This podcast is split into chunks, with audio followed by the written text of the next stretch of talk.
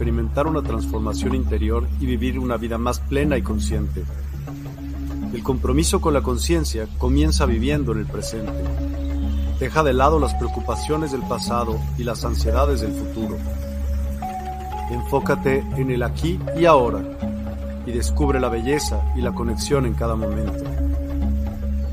El desarrollo personal y espiritual es esencial en este camino. Dedica tiempo a conocerte a ti mismo, descubre tus valores, creencias y nutre tu crecimiento interior a través de prácticas como la meditación y la reflexión. Despertarás tu conciencia y experimentarás una transformación profunda. El compromiso con la conciencia no se detiene en nosotros mismos, también implica conectarnos con nuestro entorno y con los demás. Cuidemos y respetemos a la naturaleza, establezcamos relaciones significativas, practiquemos la empatía y la compasión. Juntos podemos construir un mundo más consciente y equilibrado. Únete a nuestra comunidad en Despierta. Participa en nuestros programas en vivo, donde descubrirás enseñanzas inspiradoras, técnicas de meditación y conversaciones reveladoras. Síguenos en nuestras redes sociales para obtener contenido adicional y ser parte de nuestro movimiento de despertar de la conciencia. El compromiso con la conciencia es un viaje personal, pero juntos podemos construir una comunidad consciente y transformadora.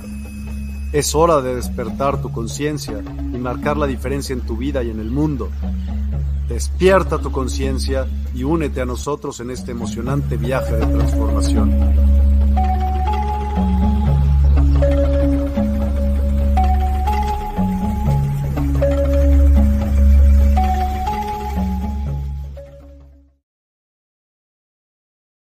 Buen día. Es un gusto grande para mí nuevamente el presentarme a este programa magnífico de transformación y cambio, donde estamos enseñando un nuevo paradigma y buscamos introducir nuevas líneas de pensamiento. Nosotros podemos ir por la vida y encontrar mucha variedad. De hecho, Cuanto más iluminación hay en nosotros, mayor es el flujo de conocimiento. La información llega de diferentes formas y por diversos canales. Y eso nos permite encontrar un equilibrio perfecto entre la existencia, la existencialidad y nuestra relación con nosotros mismos y con los demás. La apertura del conocimiento nos lleva a la conceptualización, pero la conceptualización nos eleva al entendimiento. Y el entendimiento nos apertura la conciencia. Cuando la conciencia se apertura, automáticamente el individuo deja de pensar nominalmente cambia su línea de acción, sus actitudes, y todo eso lo traslada a sus actividades y entorno diario. El resultado, obviamente, es mejor calidad de vida, elevación, más humanidad y por ende mayor servicio al planeta, a los seres vivos sobre el planeta el cuido al planeta, cuidar al planeta, protegerlo y las relaciones en general con nuestros congéneres.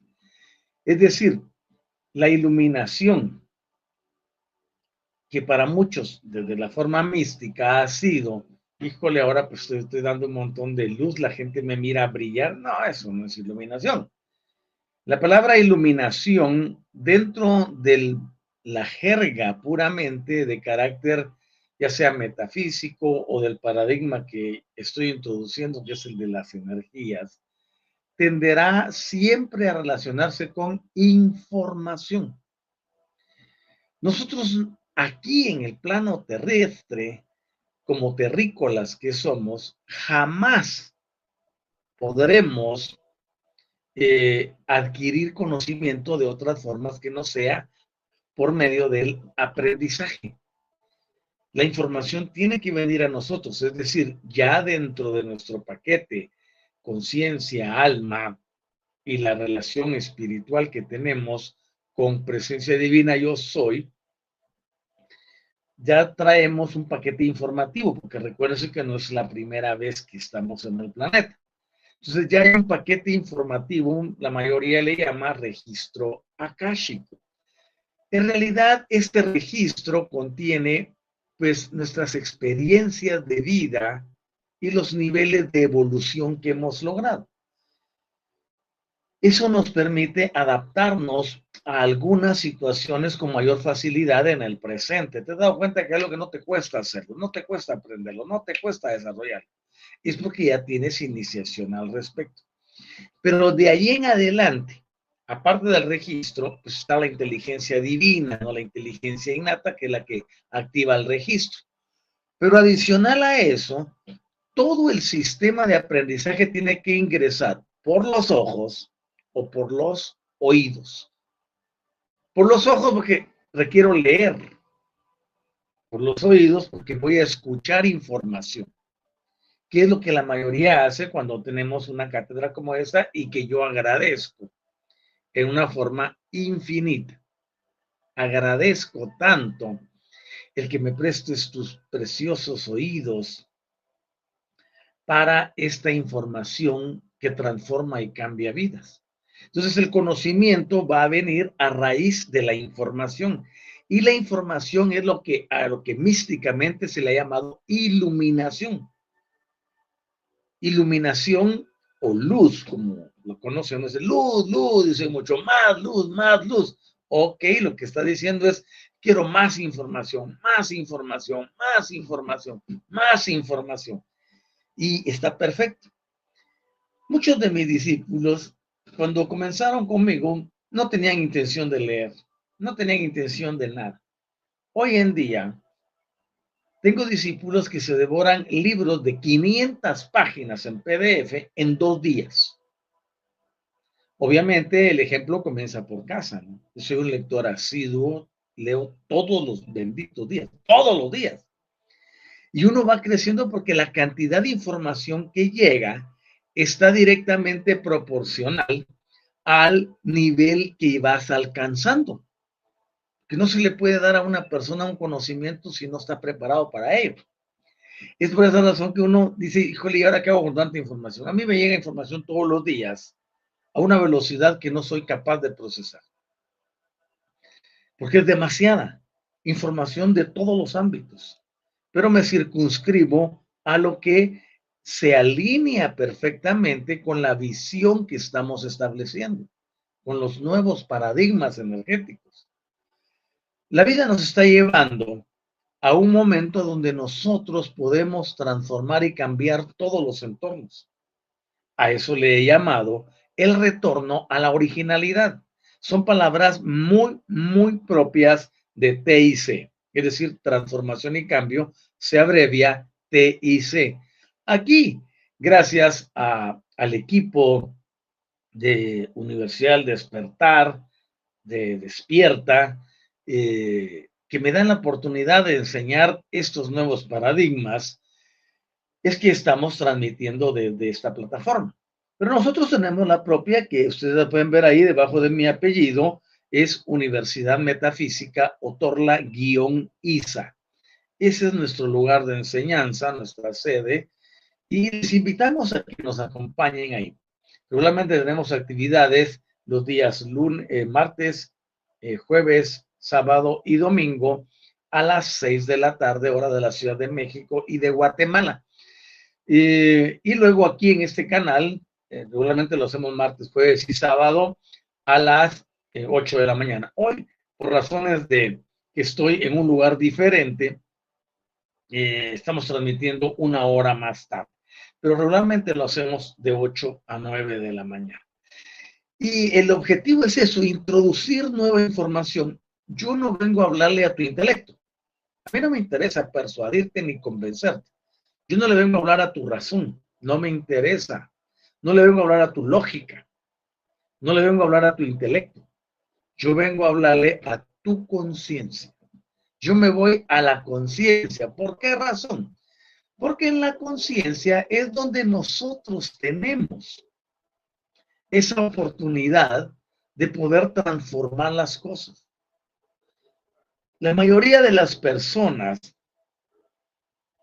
quieren vivir diferente desde el punto de vista de la lógica, del entendimiento, y por eso es que se le llama el conflicto de la intelectualidad contra la energía. A todo le quieren encontrar una explicación. Todo lo quieren con métodos y sistemas terrestres. Y eso no nos da ningún resultado. Damos gracias a Patricia Sanabria que está con nosotros. Hola, Pati, ¿cómo están las cosas por allá en Barranquilla, Colombia? Gracias, Padre, por la presencia de Colombia en nuestro programa. Que estés muy bien. Dice, gracias por compartir y todo lo que nos regalas cada día. O abajo dice, por lo que compartes y transmites cada día. Es un gusto grande transformar y cambiar vidas. Y, como decía en, en esa introducción que estamos teniendo, resulta de carácter tan bello y tan especial el poder ver el despertar energético en las personas.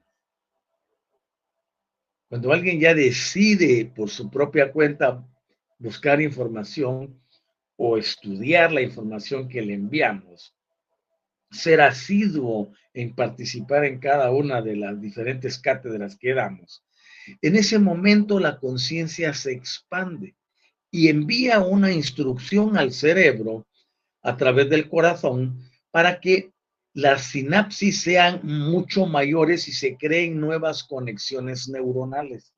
Es ahí donde comienza de verdad a darse la transformación y el cambio. Y nos gusta mucho esto porque, le digo, no estamos invadiendo a ninguno. La mayoría intenta persuadir de afuera hacia adentro. Yo prefiero lo contrario, de adentro hacia afuera. Porque si vienes al programa, si lo escuchas en vivo o lo escuchas en diferido y eres dirigido precisamente a esta cátedra o a este canal donde estoy transmitiendo, es porque una fuerza superior, una inteligencia infinita, te está guiando. Quiere que seas diferente. Nosotros no tenemos reuniones multitudinarias ni andamos haciendo proselitismo de casa en casa o invadiendo a las personas electrónicamente o enviándoles de ninguna índole. Sencillamente yo doy gracias a mi Padre Celestial, porque desde que abrimos los canales en WhatsApp, en Facebook y en todo lo demás, no hemos enviado una sola solicitud de amistad, sino que el, el Espíritu Infinito ha estado trayendo a las personas y las motiva, las dirige y nos las presenta y los cambios han sido radicales. Y eso es lo que a mí me agrada si yo estoy en una enseñanza, si estoy introduciendo un nuevo paradigma y no se ven cambios, pues eso hay que revisarlo, ¿no?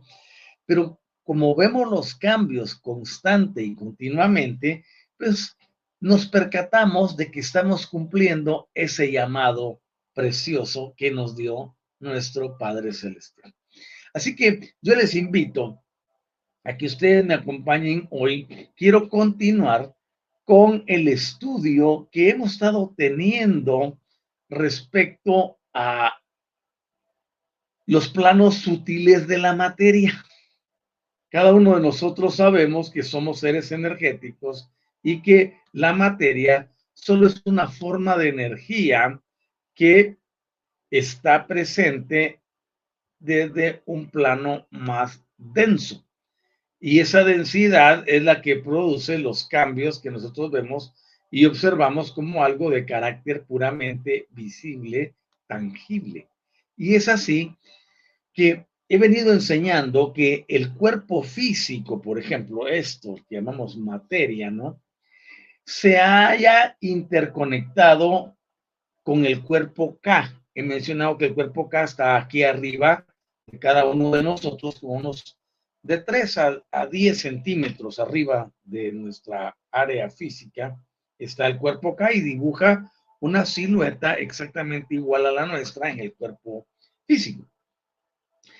Y se haya interconectado el cuerpo físico al K de tal forma que no puede el cuerpo físico vivir, existir sin el K.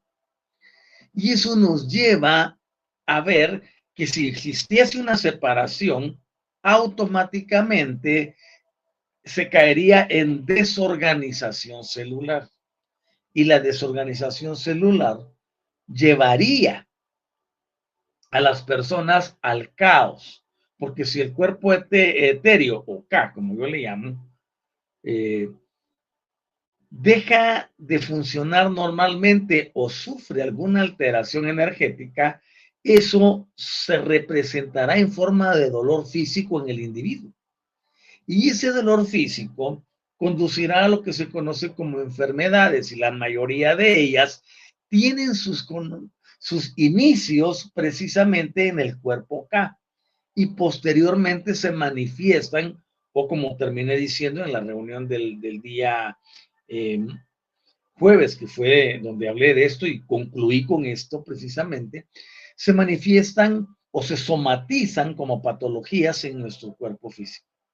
Recuerden que soma es cuerpo y psiquis es mente desde el punto de vista griego. Entonces, cuando decimos que algo se somatiza, significa que se, se manifiesta de forma corporal. Así que la mayoría de las enfermedades, por no decir todas, tienen su origen en algo que ocurrió arriba. Porque el cuerpo K solo es una especie de catalizador donde entran las cosas para que se manifiesten en el cuerpo físico. Pero recuérdense que arriba arriba del cuerpo eh, K está el cuerpo emocional, el cuerpo sentimental, le dicen algunos, otros le llaman cuerpo astral. Yo prefiero no llamarle cuerpo astral porque de acuerdo a Saint Germain, todos los, eh, todo lo que es relacionado con lo astral, pues nada que ver, ¿no? Está el cuerpo emocional enseguida del K y posterior está el cuerpo mental. Entonces lo que la mente allá arriba desarrolla porque la mente no está aquí en el cerebro como nos han enseñado o hemos creído. Y los sentimientos tampoco están aquí. Se producen arriba en forma etérica y pasan a través del K para manifestarse por el cuerpo. Entonces, nosotros vemos que así estas dos áreas, el mental y el, el ah, emocional, sufren problemas, se van a ver en el cuerpo físico. Entonces, hemos mencionado anteriormente que este cuerpo etéreo es de una, naturaleza de carácter material, pero es una materia ah, que recibe el nombre de materia sutil. No es una materia densa como esta, que puedo tocarme y me pellizco. Yo no podría pellizcar a mi cuerpo K porque no tiene esta conformación y esta densidad. También se le llama materia etérea. Y esta es la sustancia con la que están formados nuestros tres cuerpos sutiles para conformar lo que llamamos el cuaternario inferior. El cuaternario inferior comprende el cuerpo físico, el K, el emocional y el mental. Arriba de esos tenemos los otros tres cuerpos que son de una naturaleza completamente distinta. Es por eso que nosotros llamamos a esta sustancia o a, la, de la que están formados nuestros cuerpos, le llamamos cuerpos energéticos superiores, porque al ser cuerpos energéticos superiores, podemos ver que la materia sutil viene a ser un término de carácter general que nos lleva a aludir esos tipos de diferente materia que están asociadas en una forma de contrapartidas energéticas superiores y de carácter invisible para nosotros. El hecho que no los veamos no significa que no estén allí. Es por eso que las personas dicen, no, es que si no lo veo, no lo creo. Bueno, todos tienen derecho a elegir las cosas de su vida, pero no podemos negar, ninguno puede negar lo que somos seres energéticos. ¿Quieres medirte la corriente que tienes? Pues. ¿Quieres saber cuánta corriente sale de ti? Pues. ¿Quieres saber cuánta energía tienes en el corazón? Pues. ¿Quieres saber cuánta energía está desplegando tu sistema nervioso central, puedes saberlo. Porque somos seres de energía. Y eso es lo que he venido explicando hasta la saciedad, ¿no? Tenemos una biología. Bio es, el prefijo que significa vida. Y logía es pues, la ciencia. Entonces, la ciencia que estudia la vida. Dentro de ese contexto, vemos que estamos conformados físicamente por una cantidad de órganos. Cada órgano cumple una función específica para sostener la vida o la existencia. Pero esta no puede funcionar si no existe energía. Y la pregunta, la ciencia no la responde, porque no puede. ¿De dónde viene esa energía que hace que funcionen los órganos? Aquí es donde entra el plano de lo invisible, que sucede en el momento en que una persona desencarna. Porque no todos desencarnan por un accidente, por violencia o por muertes eh, ocasionadas por algún fallo de algún sistema. Sencillamente la persona está en toda su perfecta salud y se va. Es parte de un contrato. ¿no? Entonces imagínense ustedes, ese que no tenía ningún padecimiento, pero amanece al otro día solo el, cuerpo en su cama, ya no está el individuo. ¿Qué pasó ahí? La sustancia que sostenía la vida y podía permitir esa interrelación de lo energético con lo físico, con lo biológico, con lo estudiable externamente, se terminó. ¿Y cómo se terminó? Pues automáticamente el cuerpo se queda igual la expresión física, quizás se va a, de, decolorar eh, un poco, pues ya no tiene la, el proceso de, circulación eh, sanguínea, pero ahí vas a encontrar, ya deja de llamarse eh, cuerpo y, y se le da el nombre de cadáver. Ay, no, usted porque habla de esas cosas, si mire que la muerte, la muerte solo es un cambio de frecuencia si es que utilizamos el término convencional que las entidades tradicionales han utilizado para infundir miedo en las personas. Si se dan cuenta, todos los sistemas tradicionalistas, religiosos, entiéndase, son responsables de que la población mundial viva aterrorizada, viva miedosa, viva temerosa, viva con ansiedad, viva en depresión. ¿Por qué razón? Porque los sistemas están diseñados para permear al individuo psíquicamente y poder llevarlo emocionalmente a sentir vacíos.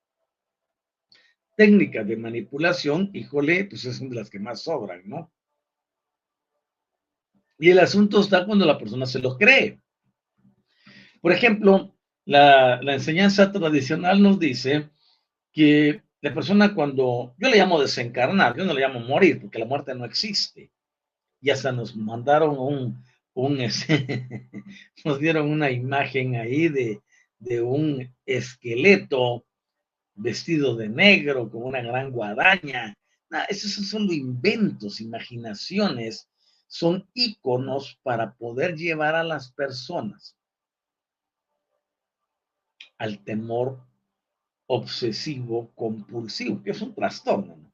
El punto clave es este. Nosotros no podemos dejarnos llevar por lo que dicen los demás o por lo que dice, por ejemplo, las creencias. No, muchos me han dicho, no, pero mire que eh, hay testimonio de la mayoría que están yendo, que han visto un personaje. Obviamente, la mente les va a jugar el juego de lo que ellos han aceptado como realidad. Queremos darle la bienvenida a Marisa Busti. Hola, ¿cómo estás, Marisa? Qué gusto tenerte desde las Islas Canarias. Eres bienvenida al programa TIC. Y, híjole, 9 y 7, 16, son las 4 con 22 ahorita en Tenerife. Qué bueno, fantástico. Hay que disfrutar esas, esas puestas de sol eh, debe de verse magnífico ahí. Gracias por estar presente. De verdad te mandamos muchos saludos y gracias por ser, por estar y por eh, conectar con nosotros. De verdad, muchas gracias. Eh, estamos muy contentos por ello. Entonces, cuando ya tenemos claro esto, nos damos cuenta que no necesito poder observar o comprobar todos los fenómenos. La mente racional, la lógica,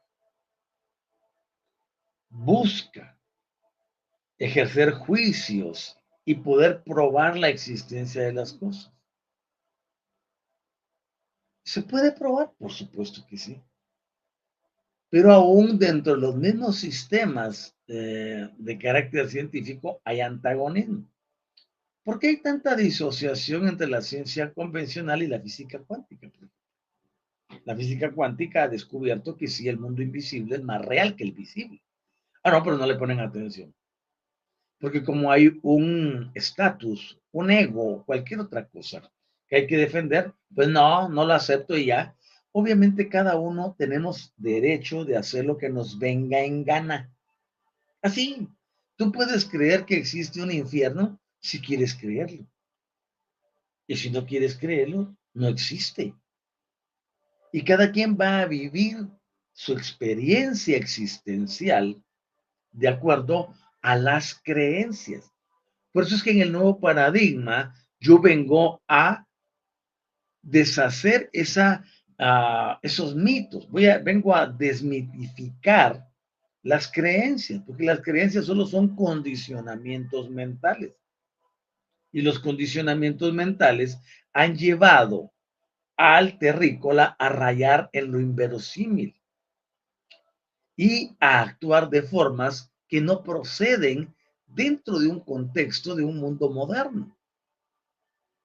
Y es por eso que yo les invito a que podamos pensar diferente, a que podamos saber que no se necesita tener ninguna afiliación a ninguna creencia ni a ninguna filosofía en particular. Lo que necesitamos ser es nosotros mismos volver a la originalidad. No es lo que pensó fulanito, ni sutanito, ni los filósofos griegos, ni los eruditos, ni los gurús, ni nada de eso. Tenemos que ser nosotros mismos. Sin un patrón religioso, sin un patrón eh, que nos indique qué hacer y qué no hacer. ¿Quién es otra persona para decirme qué debo o no debo de hacer? Si yo estoy dotado de libertad de elección. Hay una palabra ya gastada para eso que se llama libre albedrío.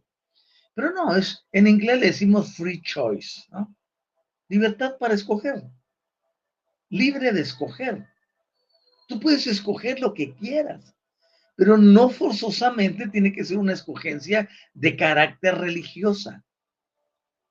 Porque yo toda mi vida he venido no es que esté en contra, ni que tenga un lío, ni que tenga aquí algo no sanado en mi interior o en mi pensamiento. Sencillamente, desde siempre, yo no he sido partícipe, aun cuando tenía siete años de edad, que es cuando comencé a enseñar, eh, he aceptado las imposiciones, menos de este carácter. Por supuesto, hubo un tiempo que tuve que pasar ahí en lo que comenzó a llegar la información que transformó y cambió mi vida. Y es por eso que hoy tenemos nuestra actividad de TIC para con ello poder llevar este mismo entendimiento a todas las personas. Tú no necesitas seguir la línea de ninguna raza, ninguna raza aria, ninguna raza nada. Eres tú quien está teniendo una experiencia terrenal. Y como terrícolas que somos, debemos aprender a vivirla en toda su magnitud.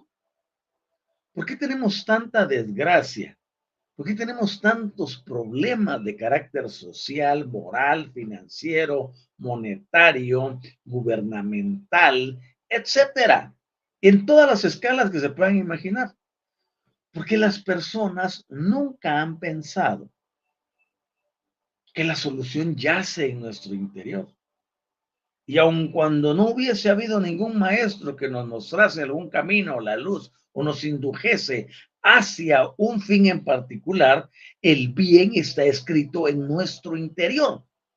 Es por eso que yo soy tan partícipe de la activación, le llamo yo.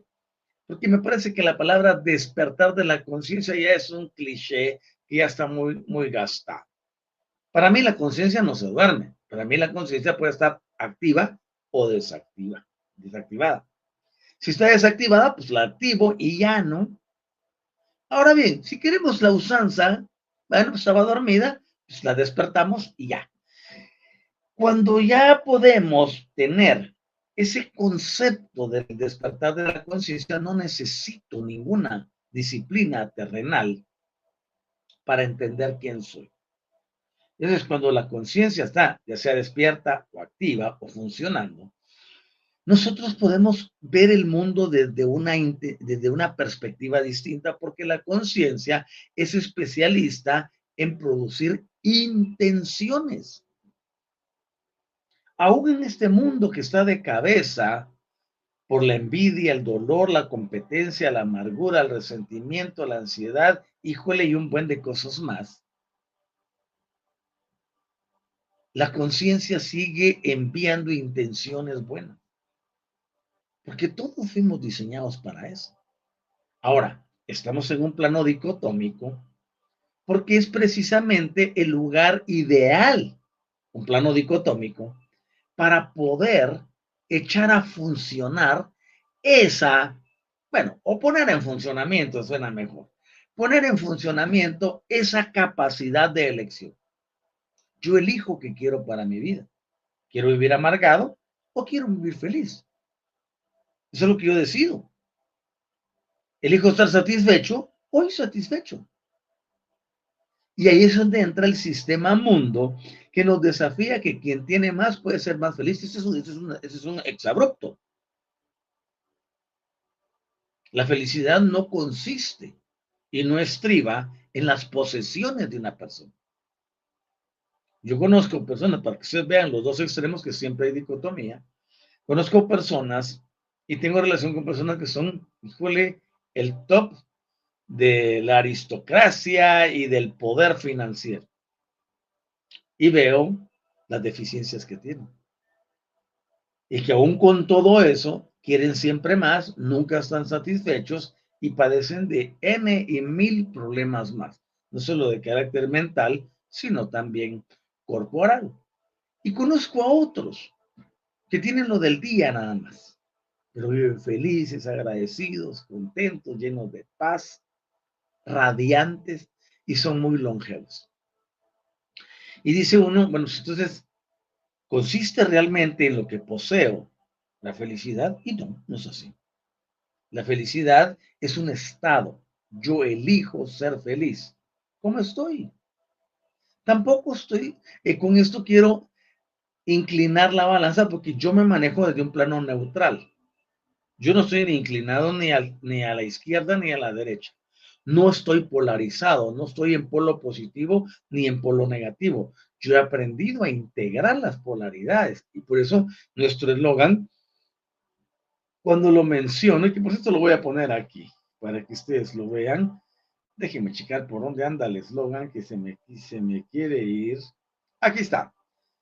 Ustedes lo, lo pueden leer ah, en este momento en nuestra pantalla, en, en el banner abajo de la pantalla. Dice, tengo la mano derecha representa la energía positiva, la mano izquierda representa la energía negativa. Convencionalmente nos han dicho, no, es que la energía negativa no sirve. Solo oigan esas enseñanzas agarre todo lo negativo y, y de ello. No sea negativista. Pero no le dijeron que si se vuelve positivista, es como si estuviera cojo, ¿no?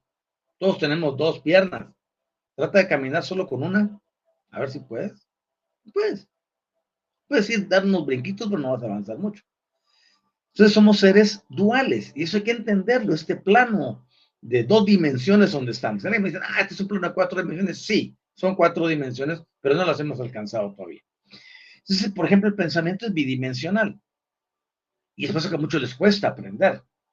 Ahora bien, Cuando nosotros nos damos cuenta que estamos, si estoy hablando del eslogan, ¿no? Energía negativa en mi mano izquierda. Ah, por eso mi mano no sirve, me la voy a quitar. Qué tontería sería, ¿no? La energía negativa está presente por algo. Tu función consiste en aprender cómo utilizarla. No estarla deshaciendo, que pasándola a positivo. Eso es un error. Bueno, entonces, mano izquierda, energía negativa. Mano derecha, energía positiva. Entonces digo, la clave de la vida es el entendimiento en el uso y manejo de las energías. Y procedo a poner mis dos manos entrelazadas. ¿Por qué? Porque yo tengo que aprender a que las energías deben coexistir, cohabitar, no estar en un plano antagónico, en un plano de confrontación. Hasta en eso manipularon a las personas y aún muchos renombrados profesionales de todas las áreas, ya sea la medicina, la psicología, psiquiatría, entre otros, que se dedican al bienestar interno de la persona, todavía siguen atados a eso de las polaridades. Cambie su pensamiento negativo. Vuelva lo positivo, no. Tienen que enseñar a las personas a integrar los pensamientos. Porque uno tiene que servirse de la energía negativa y de la energía positiva. Porque en ambas es donde creamos el campo magnético. Yo no puedo crear un campo magnético si no tengo un polo. Esta es la mano izquierda. Pero usted tiene que como derecha. Aquí tengo el polo negativo y aquí tengo el polo positivo. Si yo quiero cambiar mi vida, tengo que aprender a integrar estas dos energías y ponerlas a trabajar para mí, no en contra de mí. Y solo con eso que una persona aprenda, ya transformó su vida. Porque está diseñado el sistema de manera que la persona viene y cuando hay un evento negativo en su vida o cargado de esa energía, se da, se da el aquello de la confrontación. Perfecto, Marisa. ¿Qué es transmutar? Ese es un concepto que nos enseñaron, pero que no tiene la validez de acuerdo como nos lo enseñaron. ¿Qué significa transmutar? Si lo vemos desde el punto de vista metafísico, nos hablan del, rayo violeta, por ejemplo, de la energía violeta. No, la, la energía violeta, el rayo violeta, transmuta lo negativo en positivo. Eso es un error. Porque volvemos a caer que, que quedaría corta y corto el uso de las polaridades para producir un sistema electromagnético. Eh, hola, ¿qué tal? ¿Cómo estás? Querida Lourdes Elizabeth Mancha, bienvenida al programa. Tenemos aquí Ecuador presente, Tenerife, Islas Canarias y Colombia. Qué bueno. ¿Dónde nos interesas tú que estás allí y no, te no nos has escrito? Queremos saludarte. Ah, aquí tenemos a Pedro Pietón, bendecido sábado para todos los intereses de la Universidad de Despertar y familia álmica. Ah, gracias por tus valiosas enseñanzas, maestros Otto Anisa te dice. Hola Pedro, ¿cómo van las cosas por allá en Bucaramanga, Colombia? Ok, yo no estoy aquí para, como dije al principio del programa, decirle a alguien haz esto, haz aquello, haz lo otro. Si alguien me dice que dentro de su concepción la Tierra es plana, yo le digo, fantástico, disfruta que es plana. Si alguien me dice desde mi concepción, la Tierra es rectangular, yo le diría, disfruta, esa forma rectangular que tienes en tu mente. Viene otro y me dice, no, pide la tierra es de color, es de color, es, eh, es este, redonda. Fantástico, disfrutemos que es redonda. Ahí me incluí, Ahora bien, la palabra transmutación se nos enseñó como eso, ¿no? Dice, para equilibrar los polos positivo y negativo. Desde ese punto estoy totalmente de acuerdo. Pero si ustedes revisan la enseñanza metafísica, ya que se, se disgregó, la que ya se contaminó, dijo, no, quita lo negativo y conviértelo en positivo. Híjole, no estás haciendo nada. Porque lo que queremos es equilibrar. He ahí porque yo enseño que todas las personas necesitan el don de la neutralidad. Ninguna de las dos inclinaciones funciona. Tiene que ser desde la neutralidad. Por eso mi enseñanza sobre el punto cero es fantástica. Entonces, en lugar de querer transmutar, yo mejor tomo las energías y las mando al punto cero. En el punto cero va a haber una coexistencia energética, no inducida por un pensamiento tradicional, sino desde una formación puramente de manejo y equilibrios energéticos a un nivel superior. Y de eso vamos a enseñar enseguida cómo lograrlo. Pero el punto clave es llegar a un entendimiento de que si una persona, un grupo de personas, un colectivo no puede producir un campo magnético, anda perdido. Para producir el campo magnético, y recuérdense que el magnetismo es esa forma de atracción que hace que las cosas se puedan materializar. Sin magnetismo no existe el proceso de co-creación o de creatividad.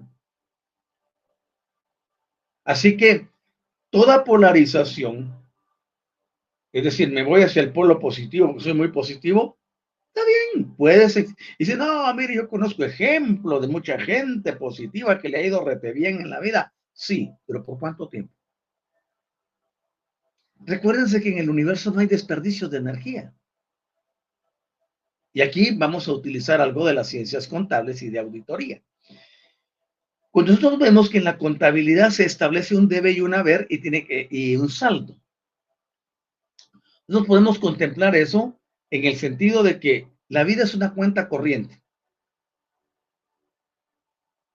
Si acumulo demasiado en el haber, no tengo balance. Y toda partida contable termina entre la suma de los dos tiene que ser igual.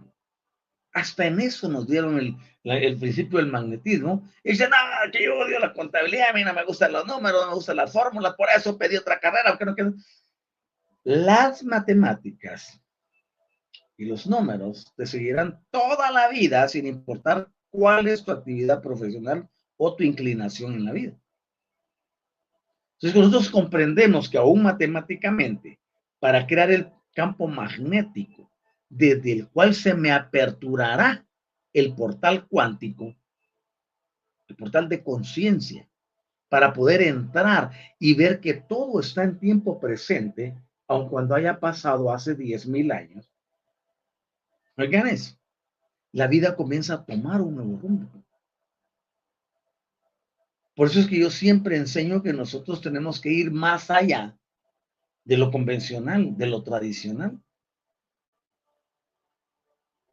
Ahora, el concepto de transmutación yo lo acepto, y no es que lo acepte, no lo acepte, lo conceptualizo.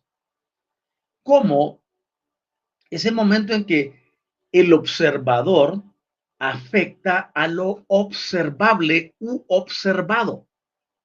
Allí sí puede haber un proceso de transmutación pero no para pasar de un polo a otro, sino para lograr integrar a través del proceso de observación, de focalización, todo eso y poder construir un mundo diferente.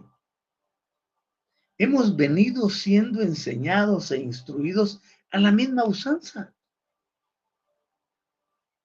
Aquí localmente, en este país donde me encuentro momentáneamente, Guatemala, eh, hay un refrán que dice la misma mica con diferente montera. Entonces, no podemos seguir haciendo más de lo mismo y esperar resultados diferentes. Y eso lo enunció eh, Albert Einstein, ¿no? Cuando hizo una definición de la locura. La locura consiste en hacer lo mismo y esperar resultados diferentes. si uno en realidad quiere cambiar su vida, debe de ser uno radical.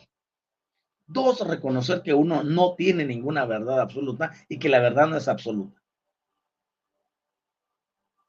Y saber que de acuerdo al efecto del centésimo mono, conforme vaya apareciendo una nueva información o nueva iluminación, que ya expliqué que la iluminación es información, esa se irá presentando en la mente y en el corazón y en el entendimiento de las personas alrededor del globo terráqueo. Y con ello veremos que es progresivo. Empecemos a enseñar del ADN y no digo que yo sea pionero en eso. Nada que ver, yo no me adjudico nada, yo solo soy un messenger. Pero inmediatamente comenzamos a enseñar sobre el ADN y no desde el punto de vista científico. Ok, manejamos la parte de, las, de los ácidos nucleicos, los nucleolos, etcétera, codones, cromosomas, genes, eh, interacciones, duplicaciones, procesos celulares, mitocondrias, etc. Ay, por cierto que las mitocondrias nos dan un ejemplo de transmutación. Que las mitocondrias son esa parte de la célula que viene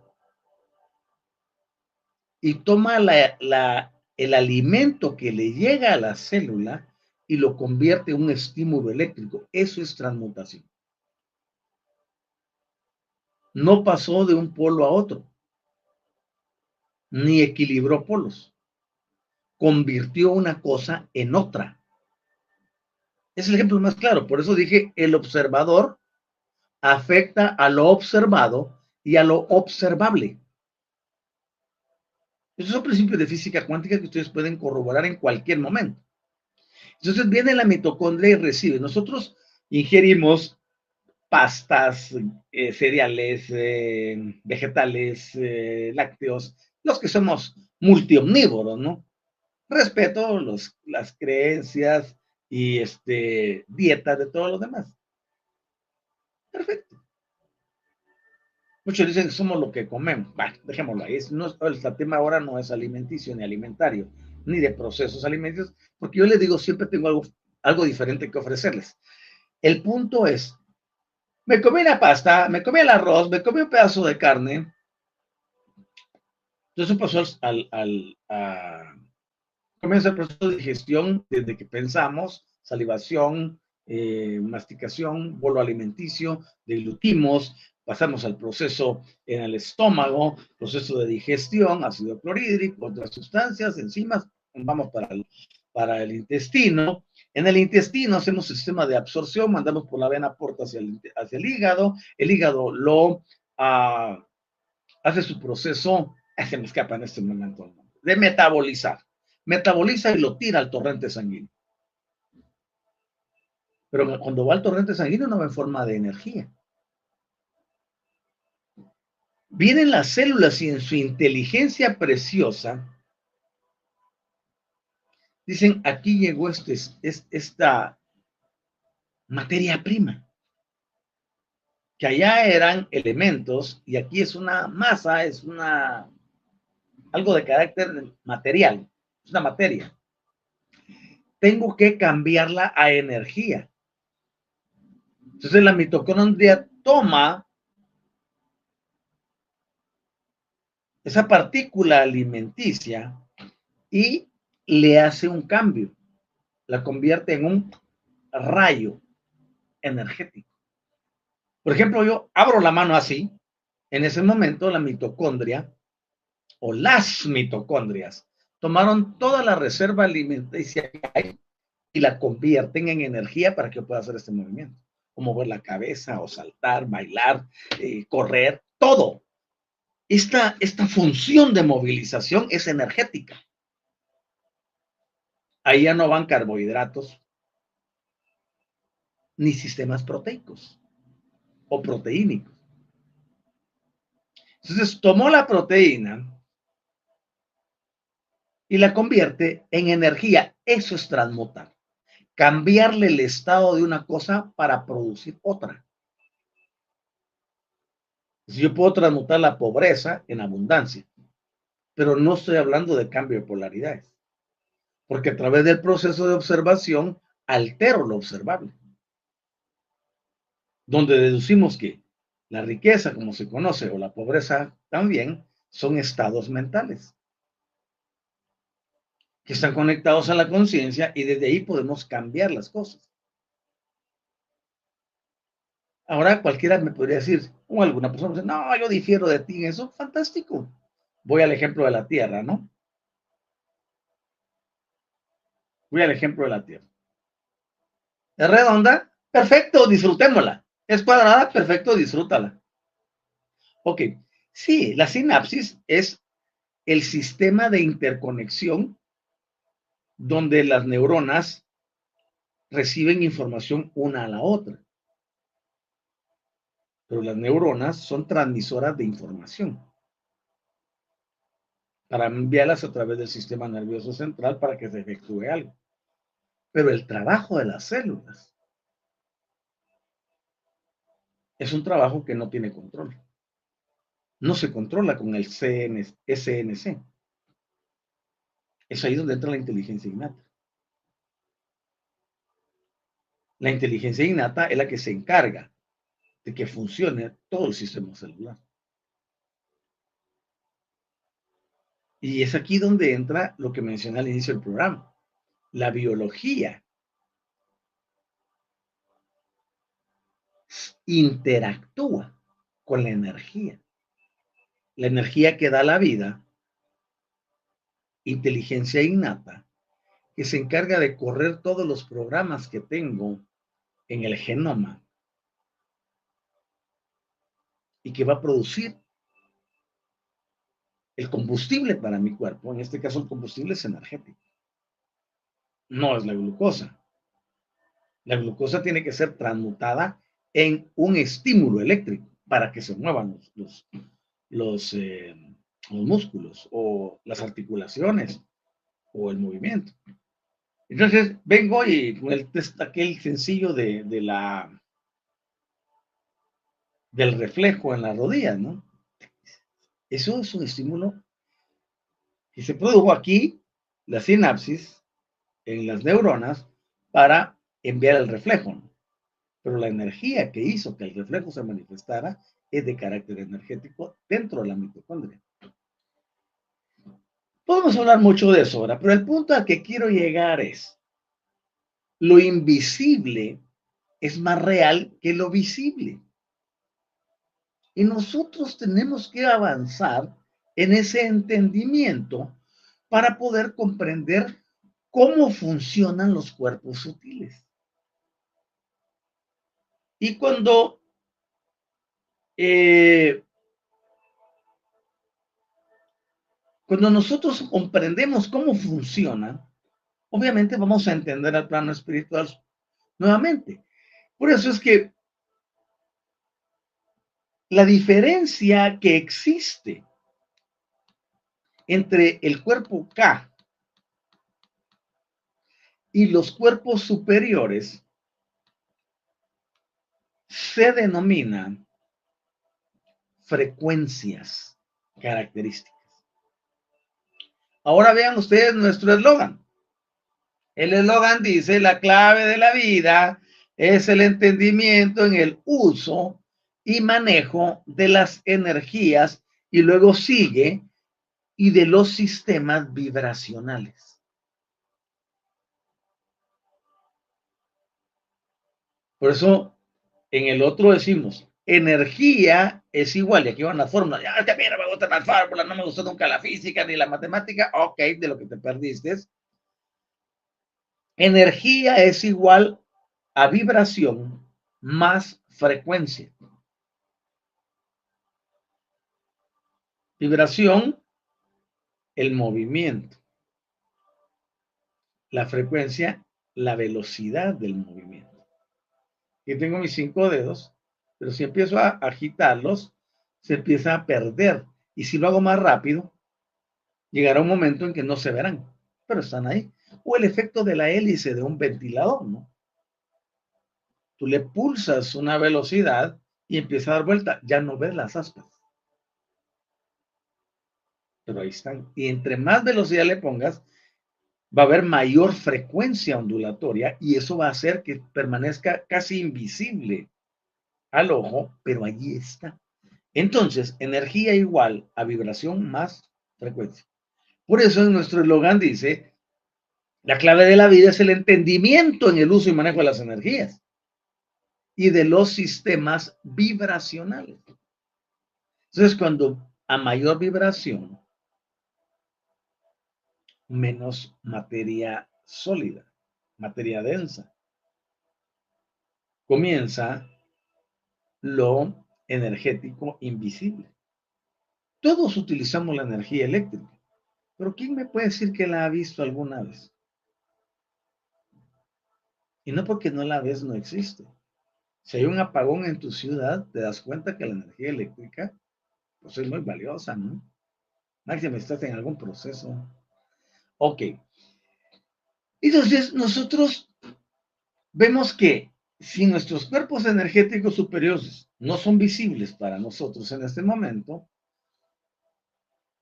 es porque aún estamos en pañales para poder tener una frecuencia vibracional distinta. Y esa es la que debemos de lograr.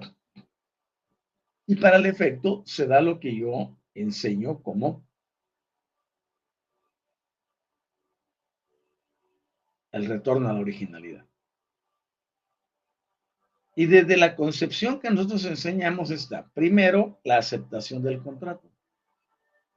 La aceptación del contrato te va a llevar a vibrar diferente y a entender el uso de las energías. Cuando ya aceptamos nuestro contrato, nuestra vida cambia. Ese es el primero y más grande de los pasos que hay que hacer. Yo lo describo en cuatro pasos sencillos. Pero comenzando con este, la vida puede ser diferente. Así que nosotros vamos a ir avanzando progresivamente y vamos a encontrar esa forma de visualizar lo invisible. Puede ser a través del uso de nuestras facultades, como el tercer ojo, por ejemplo, a través de clarividencia, clariaudiencia, clariconciencia, entre otras. O sistemas que estén basados en bandas energéticas llegará su momento. Pero mientras tanto, disfrutemos lo que tenemos. Y podemos avanzar en ese proceso de investigación, pero a mí no me carga eso. Si alguien quiere poner mucho tiempo de su vida para descubrirlo, pues que lo haga. Mi función no es de investigador. Mi función es decirte qué es lo que existe, cómo puedes utilizarlo, sea esto visible o invisible. Ah, me va a no, pues ahí es que a las creencias. Porque ustedes saben que si queremos polemizar o filosofar sobre algo, nos despedazamos y podríamos no llegar a ningún acuerdo. No, ese no es mi, mi sistema. Yo tengo enunciados y los que comparto con ustedes son los que la inteligencia infinita me envía a través de los guías maestros o a través de los aliados. Así sencillo. Entonces, si alguien quiere pelearse con él, pues que vaya a buscar a mi aliado, a mi guía maestro y que se despedace con él. Yo no, que ver. Siempre he sido del criterio que si voy a ir a un encuentro de esa naturaleza, tengo que ir con la mente de ganar. Y si le gano a alguien, significa que lo voy a vencer. Y a ninguno le gusta ser vencido. Por eso para mí las competencias y las confrontaciones son de lo más trivial que puede existir. De hecho, no soy amigo de las competencias. Es que eso lo pone a uno a prueba. ¿Y por qué tienes que probarte? Si estás seguro de quién eres, de lo que sabes, no hay nada que probar, ni de comprobarle a ninguno. Tú no estás para agradar a ninguno, para convencer a ninguno, porque la palabra convencer lleva la intención de vencerlo.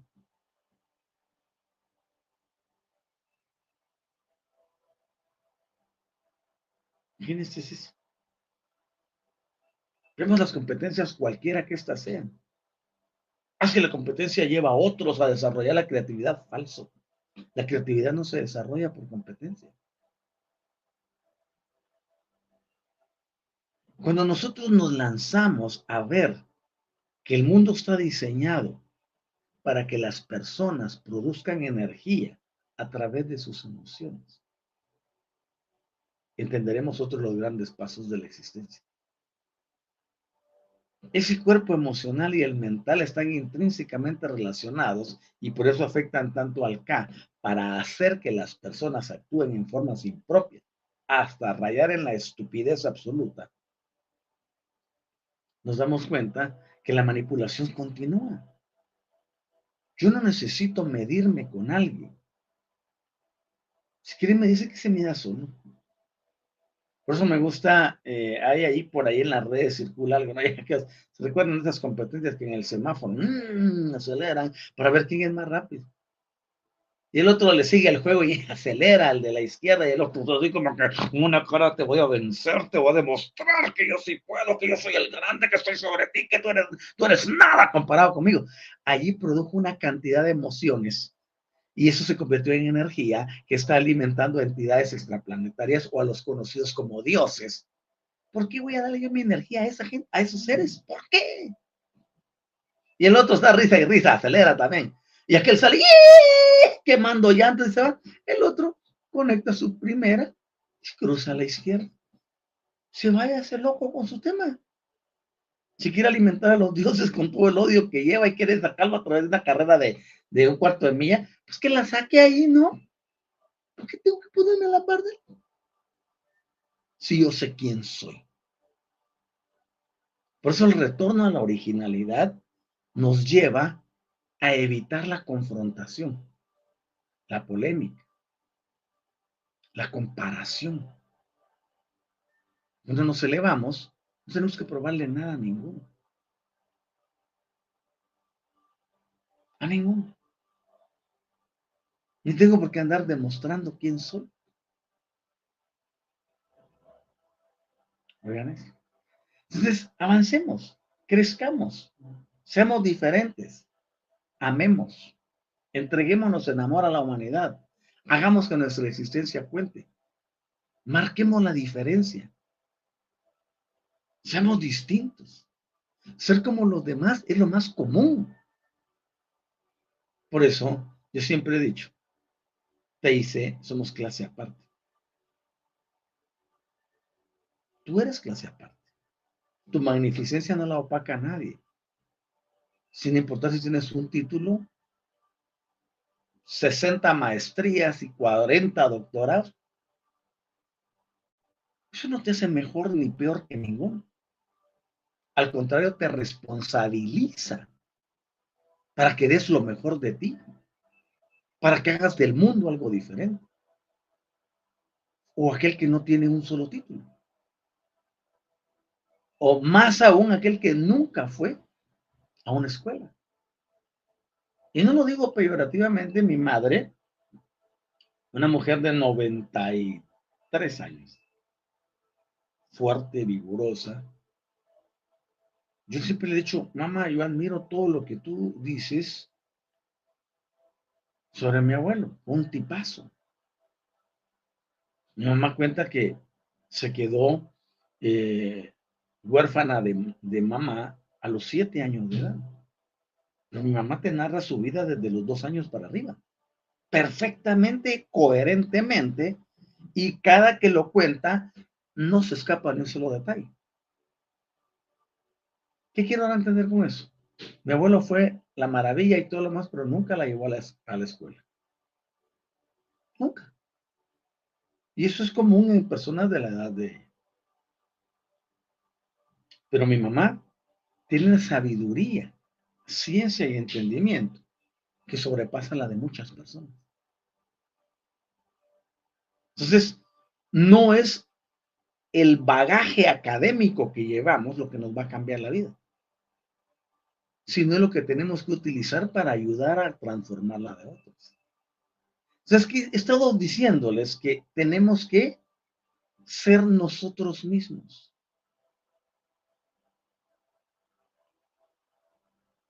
Ser nosotros mismos. regresar a la originalidad.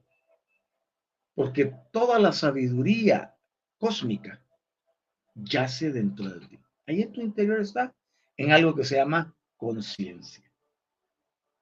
Aprender a activarla y hacer que funcione para ti, ese es el desafío que debes superar. Dije desafío, no problema, adversidad, nada de eso. Desafío. Yo quiero bendecir el bien en ustedes. Y quiero agradecerles por haberme acompañado estos 65 minutos hasta el momento. Y les deseo un fin de semana maravilloso. Regularmente, yo solicito amorosamente a las personas con entendimiento elevado que hagan algo por el bien del que tiene menos o del que no tiene nada durante este fin de semana. Comparte tu comida. Checa tu armario, tu closet. Y todo aquello que lleva seis meses que no usas, compártelo con alguien. Cámbiale la vida a una persona. Sonríe. Sea amable. Ve a visitar a los enfermos. Ve a visitar un hogar de ancianos. Llévale una rosa a un anciano o llévale un plato de comida. Alguien que tú no conozcas, que nunca has visto. Comenzar a hacer el bien y transformar y cambiar las circunstancias está en nosotros. Haz obras. Haz el bien a quien no te puede dar el favor. Quizá te vas a ir a comer fuera de casa, pues toma lo que ibas, lo que correspondía al día de hoy de tu casa y compártelo. Haz feliz a alguien.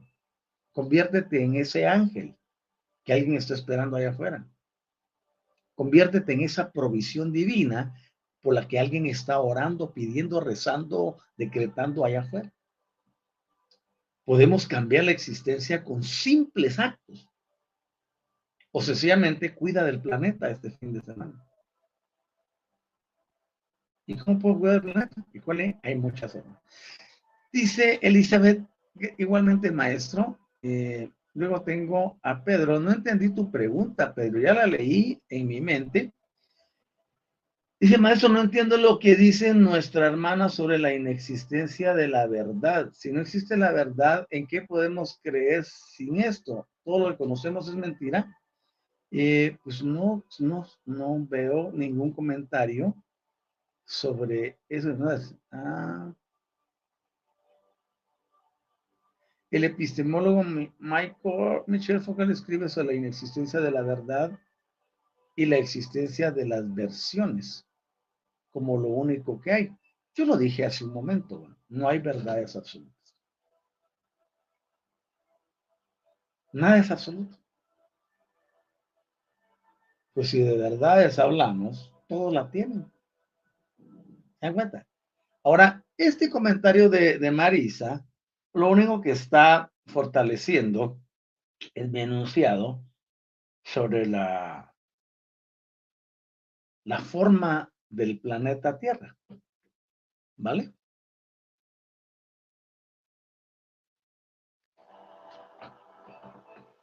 Por ejemplo, hay personas que dicen, no, la Tierra es plana. Para ellos esa es su verdad, su de ellos. Otros dicen, no, la Tierra es redonda. Esa es su verdad, su de ellos. ¿Cuál es la verdad realmente? Si escucho a los de la plana, tienen N y mil argumentos para probarlo, según ellos. Me voy con los otros y tienen N y un millón más de argumentos para probar. Por eso dice aquí versiones, ¿no? Esa es la versión de ellos. El comentario de Marisa está muy acertado, Pedro. Eh, espero que la pasen bien. Cuídense millones y estemos en contacto. Hoy en la noche eh, no tendremos la transmisión de TIC eh, normal, pero sí estaremos a partir del domingo ya en horario normal transmitiendo el programa de la noche. Mientras tanto, yo les pido que conmigo den gracias a Gaia. Querida Gaia, muchas gracias por todo el bien que a diario haces por nosotros, brindándonos una capa atmosférica que nos protege de los rayos solares en toda su intensidad y que nos permite las telecomunicaciones, el movimiento del aire, etc. Gracias, querida Madre, por ser tan preciosa con nosotros. Gracias por las mareas, gracias por los vientos, por la lluvia, gracias por todo lo que existe. Pero más gracias a quien te formó el Espíritu Infinito, a quien rendimos nuestra admiración, nuestro respeto y le damos honra. Gracias a Micael como hijo creador, a nuestra familia interestelar y cósmica. Gracias a Inato, a los guías maestros y también a los aliados. Y gracias a toda la familia álmica, a toda la familia álmica Teise, a toda la familia álmica de despertar. Y gracias a todos quienes nos prestaron sus oídos y compartieron con nosotros en esta preciosa intervención.